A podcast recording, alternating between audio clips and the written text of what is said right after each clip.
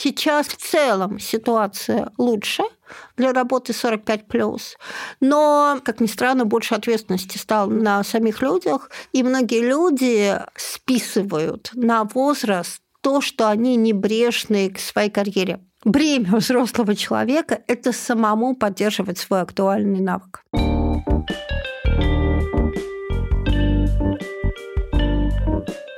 Здравствуйте. Это подкаст 45+. Подкаст для современных женщин, которые собираются жить лет так примерно 100. Сейчас находятся где-то в середине пути. Я ведущая проекта Юлия Зинкевич. И мы сегодня говорим о работе для женщин после 45. И у меня в гостях Алена Владимирская, главный хедхантер страны. Алена, здравствуйте. Здравствуйте. И я еще девушка, которая явно 45+, точнее 51. Отлично. У нас в подкасте все говорят, сколько им лет. Но мы сегодня в меньшей степени будем говорить о личном, а будем отвечать на боли и запросы наших слушательниц, коллективные вопросы. Известно, что по возрастной отметке в 45 лет проходит водораздел. HR-специалисты подтверждают, что действительно стоит явный или тайный барьер при приеме на работу женщин, которым Юль, больше 45 я лет. Я вас сразу остановлю и скажу. Дело в том, что да, это было, но этого практически уже нет последние два года. Дело в том, что если мы говорим о России, дефицит сейчас людей настолько большой. Раньше там в вакансиях же нельзя это указывать, но приходил клиент и говорил, слушай, я ищу директора по маркетингу или там главного бухгалтера, ну, классическая девочкина должность.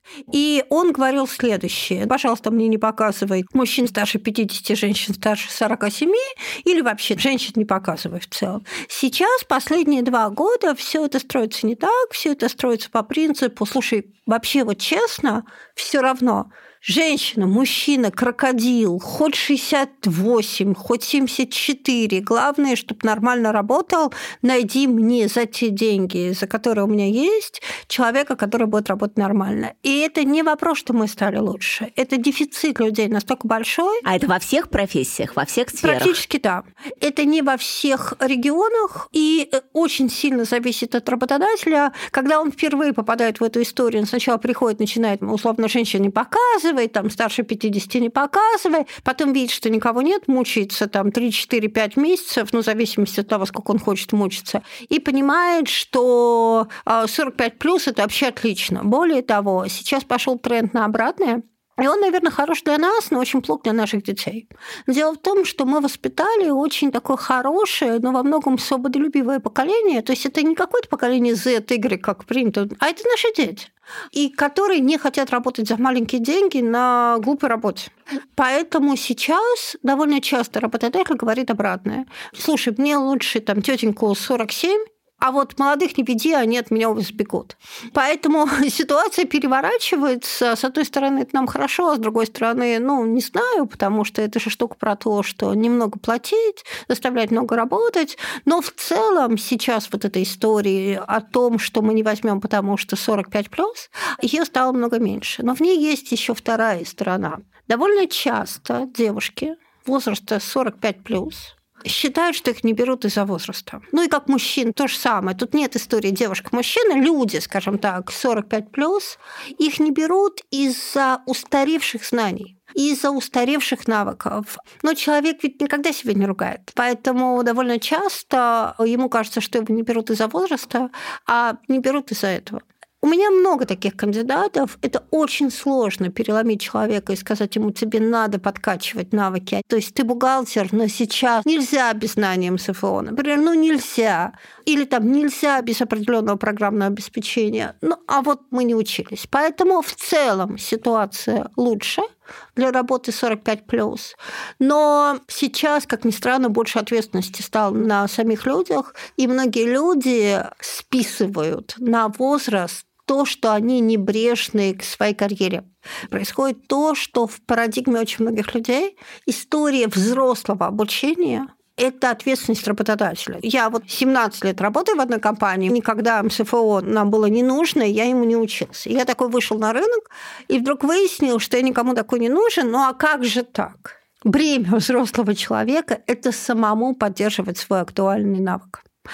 И вот с этим тоже очень сложно. Слушайте, как интересно. Вы меня, конечно, порадовали тем, что тенденция меняется, потому что просто в отрезке последних двух месяцев я говорила с большим количеством разных знакомых, которые нанимают на работу или нанимаются на работу.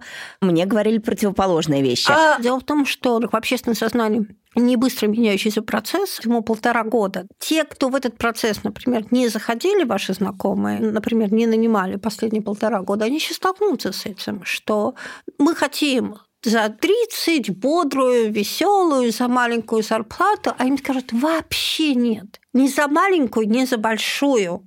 Есть условно необученный 18-летний и есть 52. Берут чаще 52. Что если раньше брали вот этот молодой с горящими глазами, а молодой с горящими глазами сидел 2-3 месяца, говорил, да идите вы, и уходил. Ну, известно, да, что молодые скачут, что они ищут где лучше. Они хорошо усвоили вот эту схему баланс между работой и жизнью, и встали в конце рабочего дня, вышли вон, и никакие рабочие задачи, да, их особо дальше не занимают, и все время время ищут, а может быть, где-то еще лучше. Это правда, они не очень лояльны, их все время надо развлекать. Вроде как э, наших ровесниц не очень надо развлекать. Но при этом давайте разберем по стратам. У меня есть, может быть, заблуждение, может, вы его сейчас опровергнете, что женщины, достигшие действительно карьерных высот на хороших топовых позициях, практически не могут получить равнозначную позицию, если уходит с рынка зарубежная компания, где они работали. Или это, как? это правда, абсолютно. В этом смысле женщине сложно устроиться не потому, что ей 52 или 47, а по двум вещам. Потому что, как ни странно, международный опыт сейчас в России неценим. И в целом зарплаты топ-менеджеров упали. И а по... на сколько процентов есть ну, какая-то где-то статистика? примерно по-разному, но не меньше, чем на 25-30.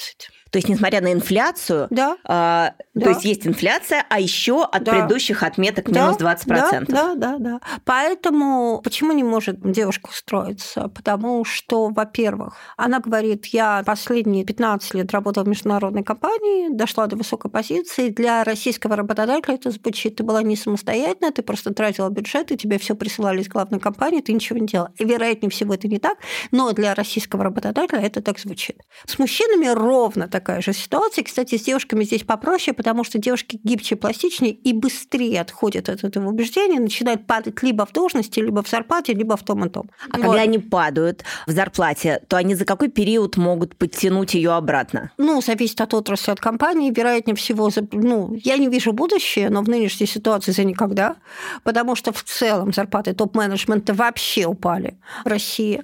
Они упали, ну, довольно прилично. Именно растут в зарплатах синие воротнички, растет мидл, а, собственно, топы в целом падают на очень сильно по зарплате, поэтому пока никогда. А, я на это говорю, что смотрите, ребят, есть два варианта.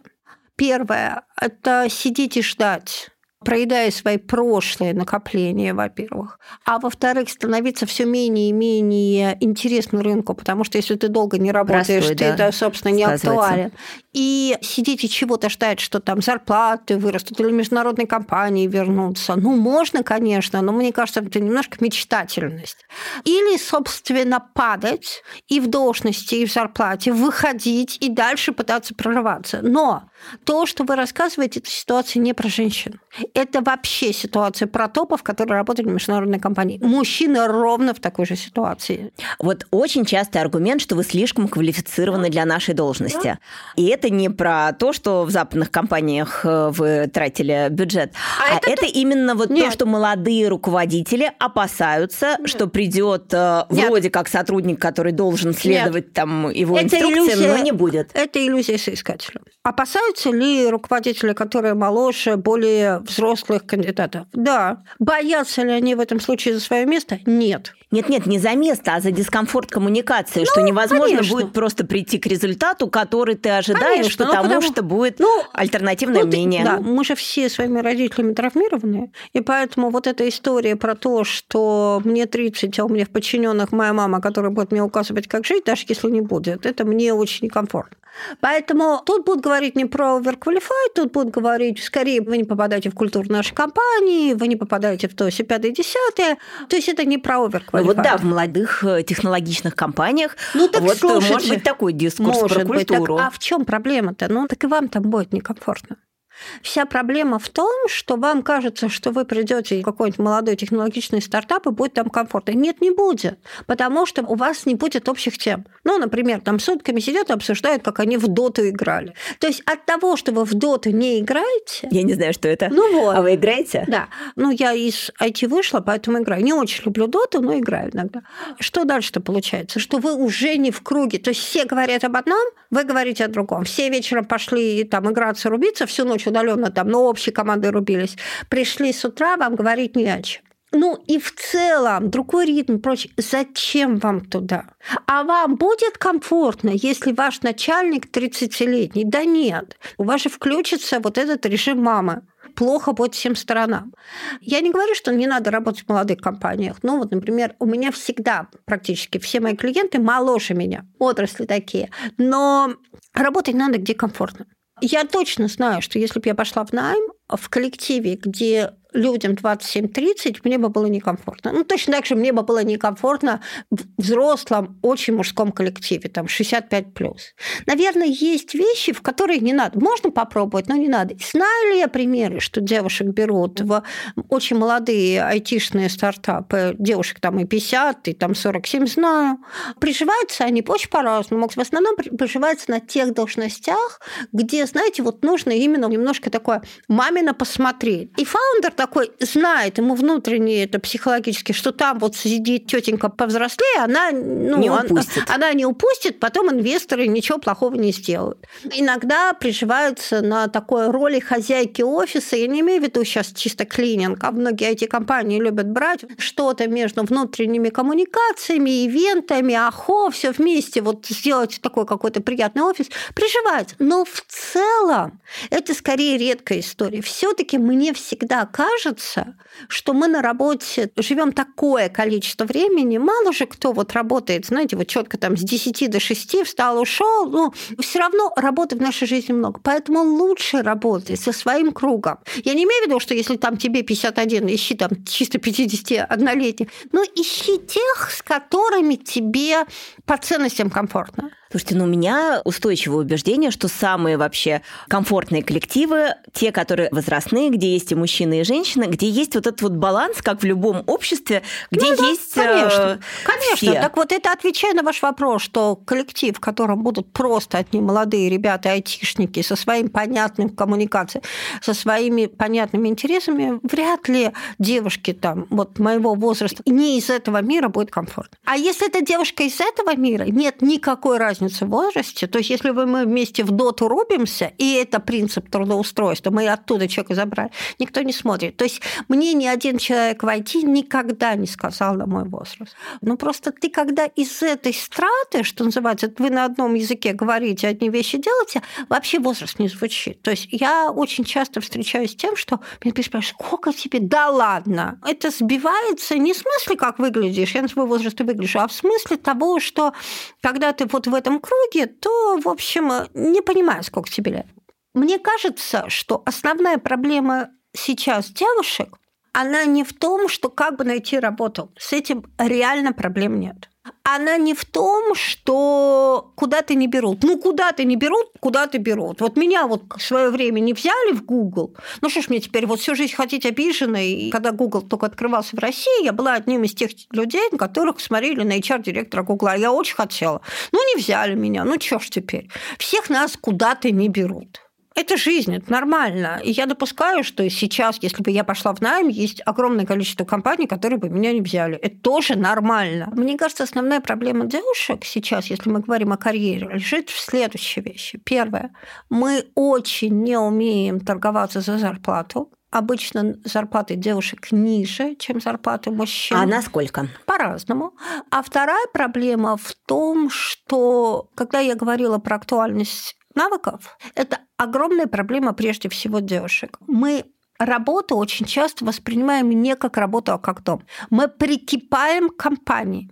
И в результате компания нас использует много лет, потом выбрасывает очень много девушек, которые найм воспринимают не как найм, а как свое дело. Особенно если она доросла до какой-то позиции, это же вот мое, а это не твое. А потом, когда тебя, во-первых, а, довольно цинично выбрасывают, и таких случаев я знаю очень много, потом ты оказываешься еще никому не нужен, потому что у тебя навык все вокруг только этой компании. А когда он вот такой, он очень мало применим где снаружи. Вот эти две проблемы самые сейчас болезненные для карьеры женщин в России. Вот тут хочется задать уточняющий вопрос, потому что когда воспринимают как свое, за дело радеют, это же как раз то, чего ищет работодатель. Это вот то, что отличает вроде как наших ровесниц от поколения помоложе, потому что, правда, очень лояльны к компании и очень глубоко погружены и вкладываются всерьез. Все работодатели этого хотят, а получается, что для работника должен вот этот быть, плюс оборачивается должен обратной быть баланс. стороной.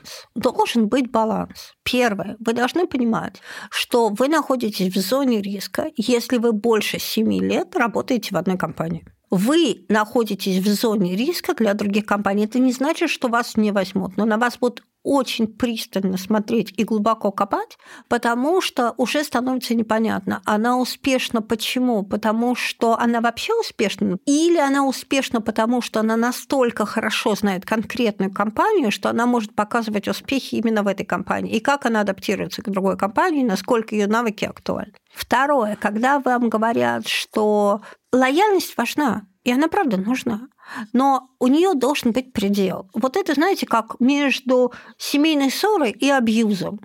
Все мы в семьях ругаемся. Ну, не бывает такого, что мы в семьях не ругаемся. Ну, честно. Но я не верю, когда мне рассказывают там глянцевый журнал, мы прожили вместе 30 лет и ни разу не поссорились. Вопрос, на чем строились те отношения. Да, а вы вообще там разговаривали? Может, зачем-то делали вид, что вы семья? Ну, я не верю в это. Но одно дело, когда мы ссоримся в семье, а другое дело, когда муж там систематически бьет. Да? Это вот две большие разницы. Так вот, когда мы говорим про лояльность, это примерно как ссориться в семье. Мы понимаем, понимаем, что там мы прожили вместе какое-то время, что наш муж не идеален, и мы тоже не идеальны, и периодически мы ссоримся, и мы миримся с какими-то вещами, но в целом мы понимаем, зачем мы вместе. Но на определенном моменте начинается история. Человеку, например, 4 года не повышает зарплату, при этом он понимает, что вокруг напринимали людей, даже те, которых вот недавно пришли на зарплаты, больше, чем у нее. А ей все время говорят, ну слушай, Маша, ну у нас сейчас такой сложный период компании. У нас есть такой запрос от вот. слушательниц, был вопрос, вот. вот хочется повышения зарплаты, приходишь к работодателю, уходишь ни с чем. Один раз уходишь, второй, обида накапливается, вообще думаешь уже вон пойти. Это не единственный пример манипуляции. Если вы понимаете, что вами манипулируют, что по отношению к вам нечестны, и это прикрыто какими-то благими словами, то дальше это путь в очень нехорошее. И вот тут вот этот принцип классический аэрофлота. Сначала маску на себя, потом на ребенка.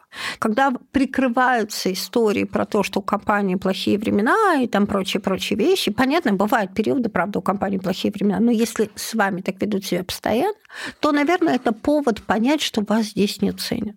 И чем вы скорее отсюда уйдете, тем на самом деле будет лучше. То есть если абьюзер бьет, он бить не перестанет. Я всегда говорю, что рекрутинг очень похож на дейтинг. И рекрутинг похож на дейтинг? Абсолютно. Это же одно и то же. Выбор людей и взаимоотношения с людьми. Если, не дай бог, ваш муж пьет и не перестает пить, он не перестанет. И тут такая же штука. То есть вы должны понимать, что вы в результате все равно придете к плохому концу. Что в один прекрасный момент, вот очень часто бывает история, а, есть собственник компании, есть при нем там девушка, которая росла, например, там, из личного ассистента, доросла до операционного директора, и он такой, Маша, это с тобой у нас одна компания, Маша никакой жизни, она работает 24 на 7, потом в один прекрасный момент собственник такой приходит, говорит, Маша, я компанию продал. Маша такая, э, а деньги? Он говорит, какие деньги? Я тебе зарплату платил, ты наемный. Ну, извини, новый собственник ставит своих людей. Все. И вот здесь очень важно в этом не раствориться. Этот баланс, он очень важен. Отвечая на вопрос человека, что делать, если несколько раз не повышает зарплату. Первое. Понять, оценить себя на рынке через карьерного консультанта или через входные собеседования. А готов ли рынок вам платить больше? Может быть, на самом деле история про то, что вы просите нереальную прибавку зарплаты, рынок даже столько не готов платить, сколько вам платят сейчас. И не желая, например, вас обидеть, не желая там влезать в какие-то долгие разборки, вам сливают, типа, не будем обижать, но, но не будем понимать. Если рынок готов платить больше, реально, то дальше вы приходите и говорите, слушайте, вот рынок там, мне предлагают вот столько-то. Хочу вот столько-то. Вы мне там три раза обещали, давайте дальше так. Либо вы в течение двух месяцев прибавляете мне зарплату прям конкретно, например, потому что сейчас сразу не могут. Правда, в некоторых компаниях это процесс, который надо организовать. Но, например, в течение месяца это можно сделать. Либо я ухожу. Совершенно спокойно, нормально. Вам там начнут говорить шантаж, прочее. Неважно. Вы у себя одна. Вы не должны всем нравиться. Вы должны прожить свою лучшую жизнь. И деньги – это важно. Поэтому оценка себя регулярная раз в год, оценка себя на рынке, сколько я стою, актуализация своих навыков, лояльность своей компании, ну, лояльность должна быть за что-то. Лояльность должна быть, например, за хорошее отношение к вам. Если этого нет, соответственно, смотрим, артикулируем. Важно еще. Довольно часто девушки не артикулируют, что они чего-то хотят. Они почему-то думают, что руководитель должен об этом догадаться.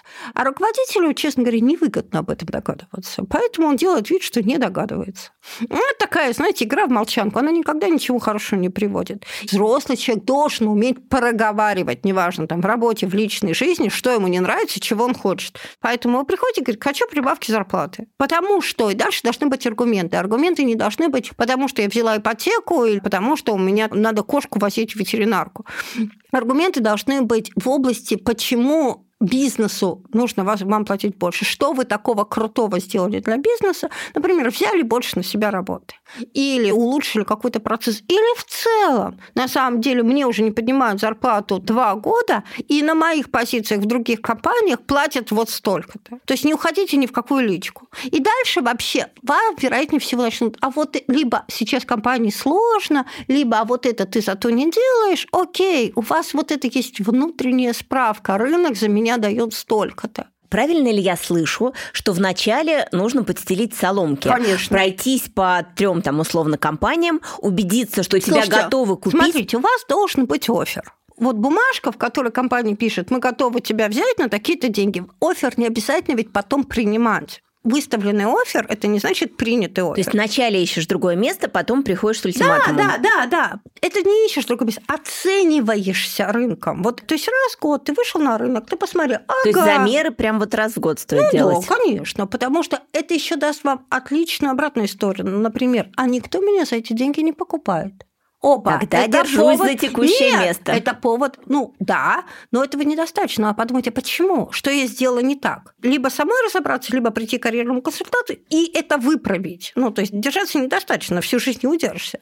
Второе, меня никто не покупает за эти деньги. Окей, опять я иду к карьерному консультанту, который мне говорит, а вот смотри, ты стоишь меньше потому-то, потому-то, потому-то, и быстро это держаться и наверстывать. Третий вариант, меня покупают за деньги много больше. Четвертый четвертый меня вообще на другую должность покупает. Такое тоже бывает. Вот во время собеседования, особенно больших компаний, слушайте, нет, мы вам не готовы предложить директора по маркетингу, но готовы предложить директора по пиар. А это повод подумать, а может быть, мне правда уже сворачивать в другую сторону. То есть раз в год на собеседование ходить надо. Обязательно, потому что это лучшая оценка себя и своего актуального места на рынке. А дальше от этого решать, оставаться или уходить, потому что вы видите конкретную историю, что вам предлагают, и смотрите, а оказывается, там не просто денег больше, а там, например, работа интересней или офис лучше, или еще чего-то. И это вопрос, знаете, лояльности. Он всегда про то, про любовь или про отсутствие выбора. Если это про любовь с вашей компанией, то вы походите по рынку, даже если кто-то вам предложит больше денег, все равно, не, ну у меня такой интересный проект, никуда я не пойду. Я понимаю там, что вот там больше дадут, но мне так по кайфу, или у меня такой коллектив, я никуда не пойду. А если это про отсутствие выбора, может быть, рискнуть и пойти? Два вопроса. Да на основании того, что сейчас прозвучало. Вопрос первый. Если понимаешь путем э, похода на собеседование или просто понимаешь, что не хватает навыков каких-то угу. современных, какой сейчас вообще средний срок приобретения навыка? Ну, смотрите, это как при изучении иностранного языка. Я вот сейчас учу испанский, но мне его вечно не хватает времени его учить. Я до уровня А1 уже иду три месяца. Мы начали учить с подружкой. Она до уровня А1 дошла за полтора месяца. Она просто каждый день сидит и полтора часа учит. А вы для удовольствия или для да, дела? Да, да, для удовольствия. Но в среднем для того, чтобы подкачать актуально навыки, сейчас не требуется, если это не какой-то очень специфический навык, больше 50 тысяч рублей, один навык, и, собственно, где-то от 3 до 6 месяцев. Ну, это я говорю только про харды. Потому что покупают нас и харды. То есть я не про то, ни коммуникабельность, там, ни стрессоустойчивость, а именно, например, я не владею графическими пакетами. Опа, пошел, выучил графический пакет. Это не история обучения с нуля. То есть это не история, я была редактором, а теперь я хочу стать программистом. Это именно наслоение на себя какого-то навыка, который необходим в этой профессии. Второй вопрос. Угу. Вот э, предлагают тебе альтернативную какую-то сферу, да, там не маркетинг, а пиар, угу. или как-то даже более кардинально. Вообще вот эти вот переходы из сферы в сферу в возрасте 45+, насколько вы видите статистику, они распространенные, насколько кардинально люди уходят э, в новые темы, и чаще всего это связано с чем? Их становится все больше. Когда я начинала всем этим заниматься рекрутингом, и карьерным консультированием, это были просто единицы. Сейчас это частая история, прямо частая. А связано это с тем, что мы живем дольше, Скорость жизни интенсивнее, и люди устают от одной профессии. Это нормально. Вообще за жизнь сменить две-три профессии. Это не обязательно делать, но это тоже нормальный способ. И чаще всего это истории про две вещи. Либо человек полностью устал от своей профессии, все, я всего достиг, я больше не хочу. Наверное, можно еще чего-то, не хочу, устал. В нынешнем время, если 15-20 лет профессии, то есть тебе где-нибудь 43 ты еще в полном расцвете сил. Ты понимаешь, что у тебя еще есть как минимум лет 20-25, и ты снова можешь повторить весь этот звездный путь, причем ты его пойдешь быстрее, потому что вот эти-то общие софтовые навыки у тебя наработаны, то есть ты уже умеешь работать в команде, ты уже понимаешь, как там в том числе строить корпоративные войны, если ты работаешь в корпорации. Ну, то есть многие вещи. И вторая штука, это связано еще с тем, что довольно часто и компании стали предлагать все больше и больше новых должностей которых раньше не было. Ну, например, там, если мы говорим раньше в HR, HR-директор, ты была вот конечная точка, да, а теперь стал еще директор по орг-развитию. Ну, то есть появляются во всех отраслях новые профессии. И профессии-то появляются, а людей нет. Компетенции Но это где-то рядом, да, то есть HR или там да, орг-развитие, то, есть... то есть это не кардинально все таки Ну, нет, это довольно кардинальная смена, но она та смена, которая стоит на твоих прошлых знаниях. Там, если вы HR-директор, вряд ли вам кто-то предложит предложит стать программистом на собеседовании. Но вот уже пиарщиком, что раньше было невозможно, может. Директором по орг-развитию может. И так далее. Там могут быть какие-то очень интересные штуки.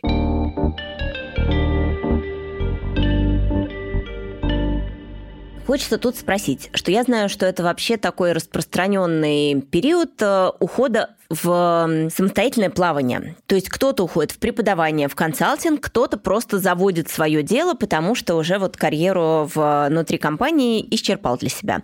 Есть ли тут какая-нибудь инструкция от карьерного консультанта вообще тоже, как подготовить плацдарм, с чего начать, чем продолжить? Да, есть. Дело в том, что много ко мне приходит на консультацию людей, которые попробовали свое дело или консалт, помыкались год-два и хотят вернуться обратно в найм. Именно не удалось монетизировать? Ну, конечно, да. То есть, ну, не то, чтобы совсем не удалось, но человек уходил с доход, например, 200 тысяч рублей, а вышел на доход 60 тысяч рублей. За два года тратить такое же количество времени. Первое, что я хочу сказать, если вы хотите идти в консалт или делать свое дело, не уходите из компании. Начните этот консалт делать свое свободное время, причем не бесплатно. Единственный показатель вашей успешности как предпринимателя – это деньги. И вам все будут говорить, когда вы пойдете, ура, Алена, ты такая молодец, иди делай, мы, конечно, к тебе придем. Это прекрасно, что есть поддержка друзей, но на самом деле не надо вот здесь ей доверять. Почему? Потому что большинство из этих людей никогда ничего вам не заплатят. Поэтому, оставаясь сначала в найме, проверьте на деньгах. Причем не на одном платеже, ну а как минимум, чтобы они вышли, ну хотя бы на какой-то поток. А тут тоже важно. А я продаю все по 1000 рублей, потому что мне зарплата капает, поэтому, ну да, за 1000 рублей, наверное, консультации можно продать там много. Но вы должны понимать, что у вас есть ограниченное время. В сутках все равно, да, 24 часа надо спать, надо есть, надо еще на что-то время тратить. Ну, например, вы готовы максимум работать 10 часов двумя выходными. Вы, понятно, сразу не выйдете на этот доход, но вы должны понимать, что как-то есть где-то точка сходимости этого дохода. И второе, не идите в свое дело. Если у вас нет запасов денег на то, что себя или семью, если вы кормили семье, продержать год. Потому что в бизнесе все, что должно пойти не так, все пойдет не так. Все, где будет не заплачено, будет не заплачено. То есть все пойдет по сценарию. Сначала будет казаться лучшим, потом обязательно пойдет похуже. Это нормально, это надо пройти. Но у вас в этом смысле должна быть какая-то подушка безопасности, чтобы вы и ваши родные и близкие в этот момент не голодали, не страдали. Ну, вот эти вот два совета. Спасибо большое, это прям очень дельные подсказки. У меня вопрос вот какой. Часто вот в этом среднем возрасте есть разные факторы, которые действительно нас фрустрируют, снижают наш уровень энергии, много серебряных разводов, пременопауза, менопауза, плохо с энергией, ну, с физическим состоянием, действительно вот падает уровень энергии. Слушайте, ну я вообще в это не верю, потому что я нахожусь в этом возрасте. Со всеми этими проблемами, ну, единственное, без развода, но все остальные проблемы я имею. На самом деле это вопрос отношения к себе. Врачей хороших никто не отменял. Медикаментозно сейчас хорошо поддерживают, если вы пойдете к хорошему врачу. Хороший врач не э, синоним дорогого врача. Хороший врач – это вот, ну, нормальный врач по рекомендациям. То есть я считаю, что девушка с 45 лет должна, собственно, ну, кроме того, что раз в год проходить чекап там, на, на все, не дай бог, на онкологию, на какие-то вещи, она обязательно должна ходить к эндокринологу, обязательно еще каким-то, возможно, специализированным врачам, которые терапевт и эндокринолог назначит, обязательно, когда возникает менопауза, пить какие-то таблетки и прочие вещи, вещи. Я, например, ну, честно вам скажу, я не чувствую никакой проблемы с энергией. Ну, то есть, как у меня ее было много, так у меня и было много. Другой вопрос, что да, у меня там появились какие-то таблетки, которые я периодически пью, но пью. Во-вторых, ну, то, что для меня было важно, я, например, довольно сильно начала худеть, для меня это было важно, потому что я почувствовала, что ну, мне тяжело себя носить. Да? Вы великолепно выглядите. Прямо. Спасибо. Это важно. То есть это про заботу о себе, потому что у меня, например, есть панический страх. Он не страх смерти. У меня страх немощи. У меня есть дочь, она замужем, ей сейчас 23 года. И вот я представляю, не дай бог там вот что-то такое, и я такая на нее падаю и порчу ей жизнь. Ну, это же ужасно. Поэтому история поддержки себя – она очень важна в силу того, что просто хочется прожить еще, ну, 50 лет это еще вообще, что называется, жизнь только начинается. еще мы собираюсь... считаем, что мы собираемся жить 100 лет, и сейчас в середине пути. Ну, Надо перепридумать не... еще столько, сколько ну, 100, прожили. 100, не 100, но лет 30 я точно жить еще собираюсь, и поэтому я совершенно не хочу 30 лет жить в немощи, в депрессии, которая идет, там, например, от недостатка там, энергии и прочее. Поэтому это просто забота о себе. К сожалению, сожалению, вот это у нас идет от наших мам. И я это очень хорошо вижу по своей маме, которую очень люблю, ну прямо это прям беда огромная, что вот эта история заботиться о себе, для русских советских женщин это прямо Нет такой табу. привычки. Это табу. А уж история сказать, что, извините, у меня климакс, и мне надо сходить к врачу и взять таблетки, это вообще просто же, это кошмар. А в чем разница? Вот, окей, у меня простуда, я лежу, пью аспирин, а у меня там климакс, у меня есть тоже определенные вещи, но я себя плохо чувствую в этот момент какими-то, да. То есть в чем разница? Поэтому пока мы не научимся нормально, бережно относиться к себе. Причем русская советская женщина к себе как бы вроде как бережно относится. Ой, мне что-то вот условно климакс или у меня плохое настроение, да, я пойду сожру тортик и полежу на диване. Но, но Ублажила. Это... Я при этом сама периодически, когда у меня там чего-нибудь бывает плохо, я вспоминаю дневник Бриджит Джонс, когда я беру себе мороженое, вот большой такой стакан, не маленький стаканчик, а такое большое ведро. Я сижу и это ем. Но в принципе принципе, девушки, если мы хотим, это возвращение, опять же, к вопросу по карьере, если вы хотите особенно работать в коллективах моложе вас, это не вопрос, как вы выглядите, это не вопрос возраста, это вопрос ваших увлечений, потому что вас не возьмут туда по резюме, сейчас уже начнут брать. Но будет очень некомфортно. А если вы с этими ребятами на одной волне, то все будет хорошо. Вот рассказываю. Я сейчас живу на три страны, потому что в России у меня устоявшийся бизнес, а я сейчас строю бизнес еще в двух странах, в Саудовской Аравии и в Узбекистане. И в Узбекистане прикольные горы, и когда я там оказываюсь с учетом выходных, я люблю ходить на хакинг. Я к чему? Я нашла там клиента, ну, как вы понимаете, на хакинге никто никаких клиентов на горной не ищет. тропе? Да, да, да, никто никаких клиентов не ищет, потому что дай бог добраться до этой горы бошечки, когда ты идешь, думаешь, господи, зачем же я туда пошел? Когда ты идешь, а там ну, идут 20-30-летние ребята, очень тебе по-дружески помогают, руку подают, когда через горные речки переходить, ну, там всякое такое. И мы что-то там на каком-то привале разговаривали с ребятами, они такие, ой, а мы айтишники, вот мы делаем такой проект. Я говорю, а вот я ищу айтишников. Мы дальше зацепились, и уже вообще никакой возраст не важен. И мы сошли оттуда, они такие, ну, мы завтра договор пришлем. То есть это про качество Хорошо жизни. прогулялись. Да. Понимаю.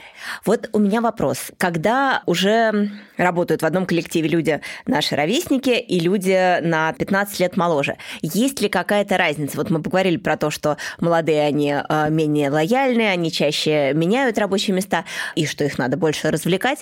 все таки вот есть э, какая-то закономерность, вот какие-то черты поколения, которые работодателю непременно нужно учитывать? Да, конечно, есть. Если мы говорим о нас, нам очень важно, чтобы нас ценили, чтобы нас хвалили, чтобы обязательно отметили то, что мы что-то крутое сделали. Чаще всего людям другого поколения это не очень важно. Им важно, чтобы была компания для них престижная интересная им работа, и как раз не вмешивались в их зону комфорта. И это для нас на самом деле довольно плохо, потому что нам можно меньше платить насчет этого. Нас похвалил, и можно не доплатить. А, а с ними это тяжелее. Ну да, погладили по голове. А все-таки вот э, очень меня насторожила тема про то, что женщинам платят меньше. Да. Можно ли с этим что-то сделать? Можно. Или это вот такая вот мировая данность уже вот как есть, так есть? Это мировая данность, первое. Второе, она меняется сложно, тяжело, но если вы супер профи, вот это именно оценка себя раз в год, дальше развиваем свой профессиональные навыки, то дальше вас должны хотеть. Вы не должны быть звездой, но из серии должны знать, например, что вы очень хороший редактор. И, например, вот открываются СМИ для женщин за 40. Говорят, слушайте, мы знаем, вот есть Юля, она подкаст делает, мы ее хотим. Вот по какой-то причине вам это предложение нравится. И дальше вы приходите, и, конечно, в разумных пределах, если вы скажете 2 миллиона долларов, вам скажут, ну, слушай, мы ошиблись, тетка какая-то невменяемая, да? А если вы приходите и говорите, я хочу высокую, нормальную позицию деньги редактора 250 тысяч, да, условно, а они рассчитывали там 120, то поскольку они хотят, они начнут как минимум маневр к этому. То есть, Юль, ну давайте не 200, ну давайте вот 150, и потом еще квартальная премия, еще что-то. Вот как-то есть две разные вещи. Есть личный бренд, я думаю, вы-то это прекрасно понимаете, но, возможно, слушатели не очень. Есть личный бренд, ну, условно, не знаю, Клава Кока, Оля Бузова, да, где неважно, что ты делаешь, людям интересно просто смотреть на твою жизнь. Там замуж выходишь, разводишься, поешь, катаешься на коньках, не знаю, Холодильник разобрала, отчиталась. Да, а есть профессиональный бренд. Так вот, вам нужен профессиональный, когда знают, что вы крутой спец в этой теме. Например, вы просто хороший бухгалтер в небольших ритейл-компаниях, но очень хороший бухгалтер. Вам важно быть этим хорошим бухгалтером, и чтобы люди в вашей отрасли знали, что Юля крутой бухгалтер для небольших ритейл-компаний. Дальше они начинают вас рекомендовать на нормальной позиции, вам больше выходит предложений. А второй, вы уже не девушка Юля, а вы суперпрофессионал, который говорит 200 и все. То есть все время нужно держать в голове ту цифру, которую ты хочешь, и всем ее транслировать рано или поздно дадут. Нет, этого мало, если вы не крутой профессионал, если вы не ценимы рынком. Вы можете эту цифру держать в голове, но она ни о чем. То есть прежде всего вы должны быть, а, крутым профессионалом, не обязательно ведь топом, очень хороший бухгалтер такого-то направления, один из лучших. И второе, рынок об этом должен знать. Вот это важно. И дальше вы держите эту цифру в голове, дальше все, в общем, более-менее нормально.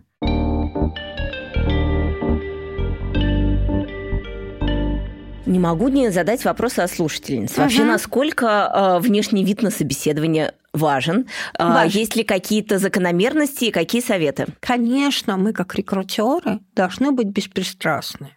Но люди есть люди, мы все равно оцениваем друг друга. Вот эти первые взгляды – это такое обнюхивание. И вот тут ведь неважно понятие «хорошо» или «плохо выглядишь», оно очень субъективно. Важно выглядеть как надо этой компании.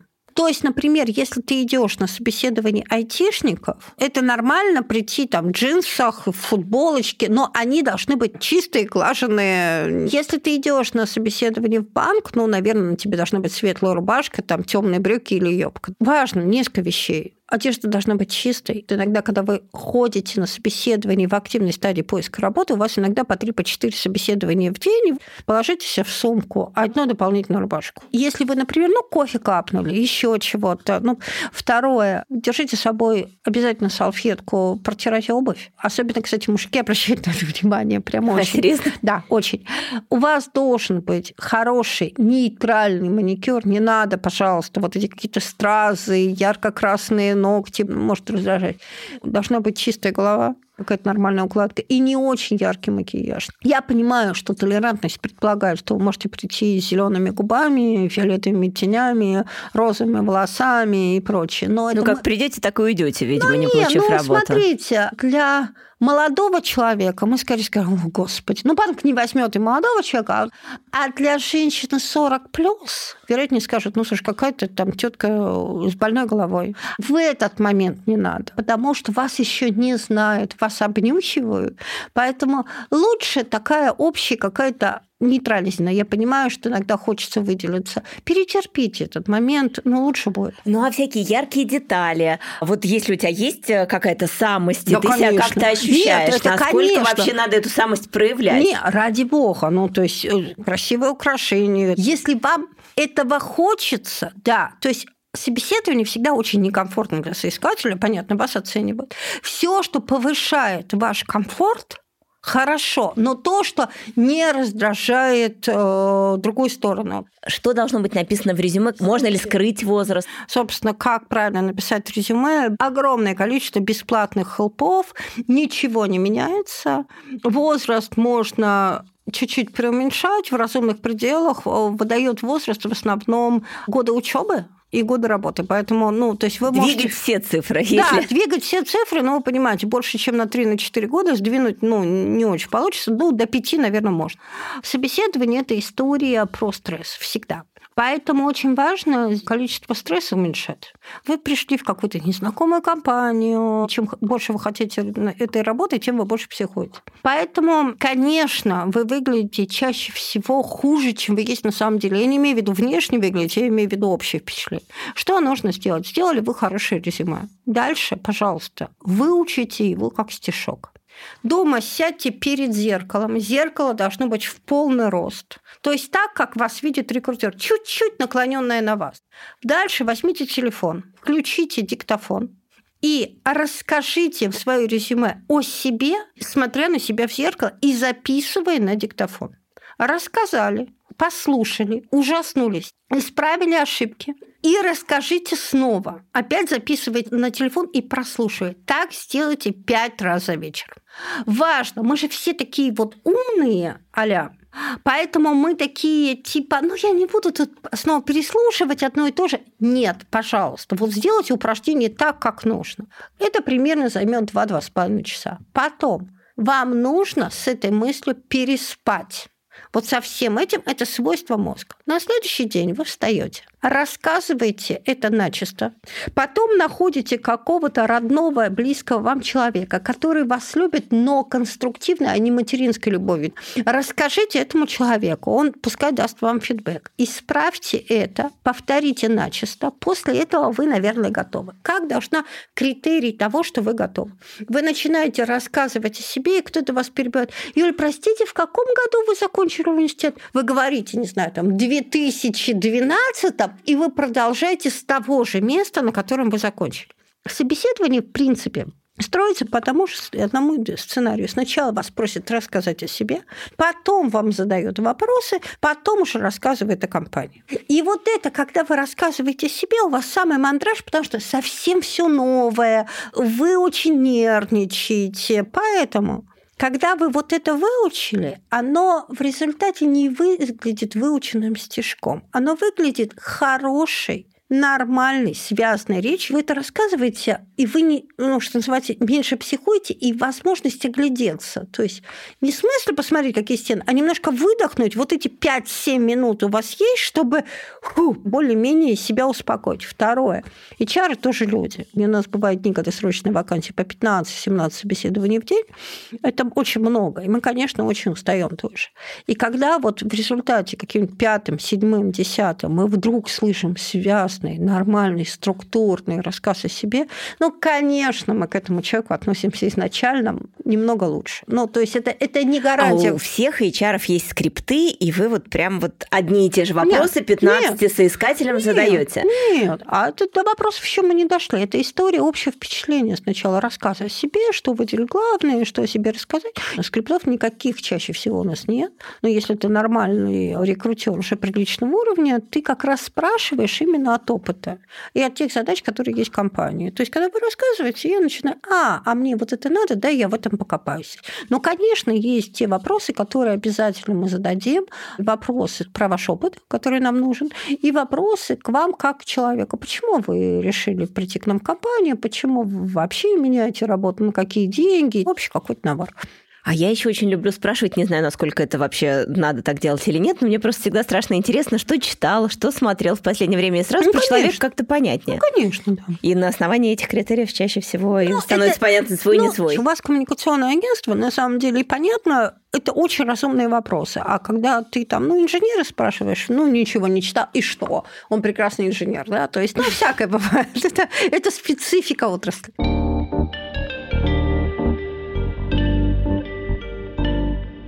Нам слушательница прислала ремарку – благодарность просил передать вам, что она прошла обучение на курсе антирабства и смогла себе найти новую работу. У нее была специфическая банковская сфера. Она интроверт и человек очень э, стеснительный. Ей было очень сложно вообще сферу менять, а она схлопывалась в тот момент. И меняла она не на очень далекую какую-то область, она переходила в бухгалтерию, но говорит, что благодаря вот резюме и вашим подсказкам ее действительно на новое место приняли. Ну, вот, рада. и передавала угу. вам всячески комплименты за это. Хотел спросить, что это вообще за курс антирабства? И когда вы говорите, придите к карьерному консультанту, вот как это вообще выглядит? Ну, Где искать Давайте первое. Советы? А, никакого антирабства сейчас нет. Этот проект продан, поэтому я о нем говорить не буду. В силу того, что это был хороший проект, но он уже 4 года не живой.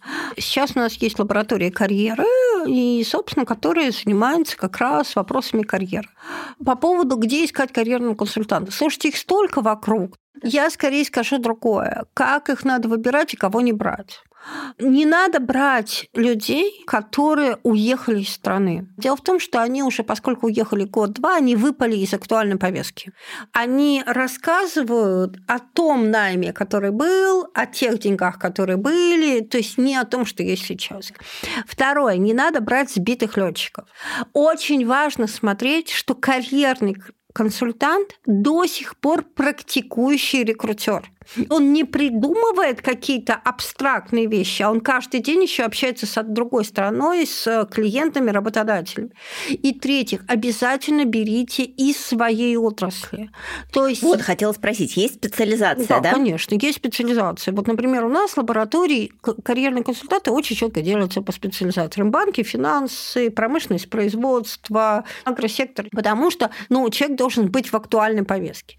Очень не советую первым первым карьерным консультантом брать психолога. Почему? Потому что он у вас введет психологические проблемы. А вероятнее всего проблема у вас другая. Тут очень часто подменяют настоящую причину не настоящей. Потом, возможно, карьерный консультант вам скажет, вам еще нужна консультация психолога. Мы часто такое делаем и говорим. Но именно в формате, чтобы сначала оценить ситуацию, может быть, проблема вообще не в вас, не в том, что вы там глаза прячете, а отрасль схлопывается, и вам срочно переходить в другую. Ну, вот международные компании ушли, и хоть вы там куда глаза не прячете, не любят сейчас брать из международных компаний, как переупаковать этот опыт. А это всегда лучше, когда индивидуальная работа. То есть да. ты приходишь к специалисту, да. ну, и он тебя ведет, ну, или он тебя разово. Ну, ну по-разному. Это в зависимости от э, задачи.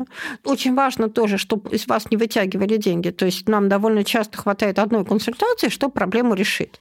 Но, собственно, иногда это довольно долгое ведение. Иногда это разовая консультация. Чаще всего это онлайн. Большинство задач за одну-две консультации решается. Алена, а сколько лет вы собираетесь работать? Ну, и мне вообще себе сложно представить неработающие, потому что это очень большая часть моей жизни.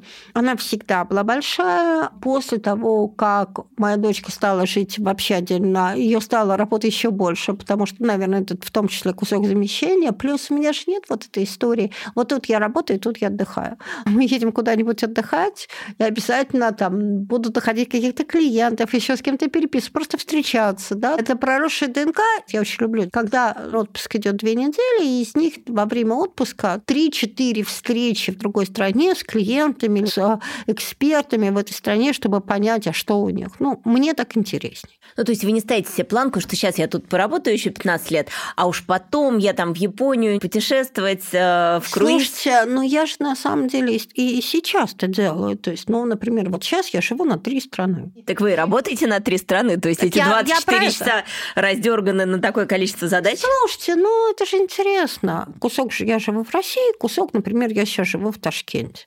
И вот это очень интересно именно не когда ты приехал там на неделю, а когда ты живешь и проживаешь так, как проживает, ну, фактически уже местный житель. То есть, если я захочу съездить попутешествовать, ну, у меня все таки стабильный очень бизнес, в котором работают люди, я могу тебе, наверное, сказать... А у вас там, много коллег, сотрудников? А, ну, в российском бизнесе сейчас у нас около 30 человек, в узбекистанском шесть человек. В Саудовском пока всего двое. Самый сложный, для меня очень сложный, потому что, ну, вот совсем другая ментальность. Э, Вы сложный. выбрали эту страну или вас пригласили Нет, туда? вообще нет, это мой бизнес. Просто так случилось, оттуда стали приходить клиенты.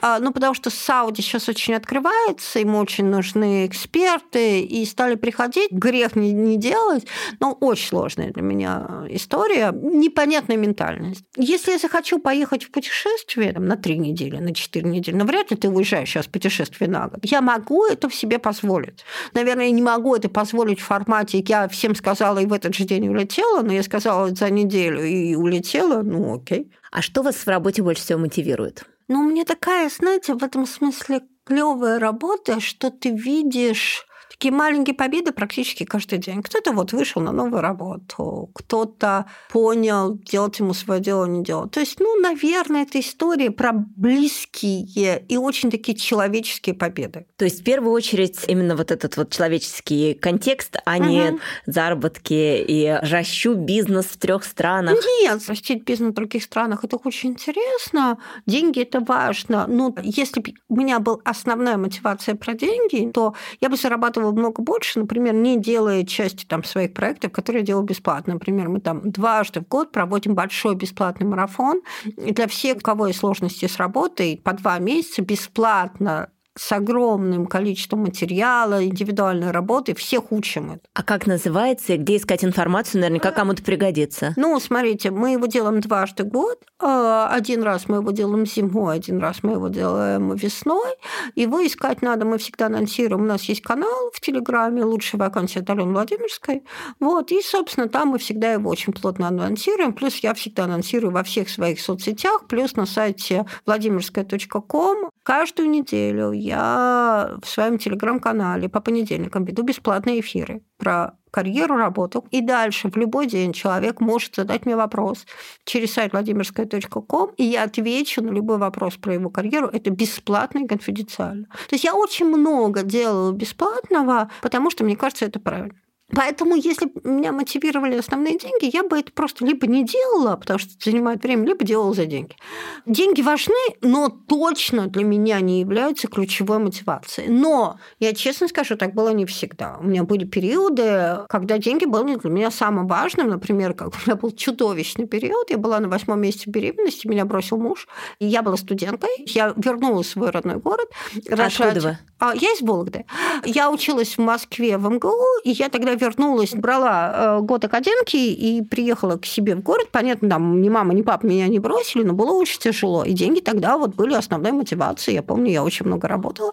Как только там Аське исполнилось 4 месяца я начала работать по 2 по 3 часа, ну и довольно быстро стала много работать и много зарабатывать, и тогда купила, кстати, первую свою квартиру, ну, в Вологде, но первую квартиру, поэтому я очень хорошо помню, что такое жить на дошираке, что такое нет денег вообще, что такое поужинать или купить себе, когда студентка, новые колготки, она очень закаляет. Спасибо вам большое, очень много было, мне кажется, поддерживающей информации, но все таки у нас вот э, формат подразумевает три каких-то важных совета, вот чтобы они отложились сложились, когда ты женщина 45 плюс, и э, то ли ты устал на своей работе, то ли тебе свое что-то завести, то ли э, денег больше хочется. В общем, когда ты в неопределенном каком-то состоянии относительно работы, вот не горишь ей и не как вот свое дело, да, а вот именно вот работа, работа, и ты думаешь, как вот дальше с ней взаимодействовать следующие 20 лет, то на что вы советуете обратить внимание? Вот три какие-то важные подсказки. Первое. Я советую не бояться про то, что вы никому не нужны. Сейчас ситуация такая, что она повернулась к девушкам лицом.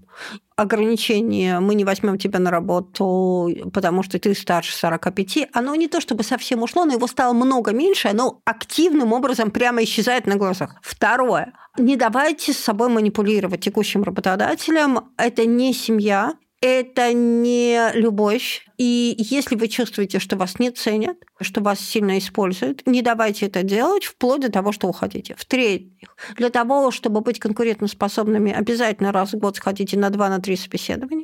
Поймите, насколько вас ценят и какие деньги готовы вам платить. Если это деньги больше, знаете об этом. Не обязательно уходите с вашей текущей работы, но знаете, это сильно повышает самооценку. Если не готовы вас приглашать или не готовы приглашать на те деньги, которые вы хотите, бегите к карьерному консультанту, это очень быстро окупится с любой новой работы, и разбирайтесь, почему не так, и быстро наверстывайте. Он должен дать, вам нужен тот карьерный консультант, который практикует в вашей отрасли, практикует сейчас реально и в той стране, где вы собираетесь работать, и он вам даст рецепты, что сделать, и дальше не ведите себя, как я веду себя с фитнесом, каждый год покупаю абонемент, но в него не ходя. Вот, дальше эти рекомендации выполните, и все будет хорошо. Спасибо вам большое. Это был подкаст 45+. Мы есть есть на всех э, платформах. У нас есть телеграм-канал одноименный, а также э, аккаунт запрещенной сети Инстаграм. Будем э, рады видеть вас там и вступать с вами в диалог. Алена, да. до новых встреч. Благодарю.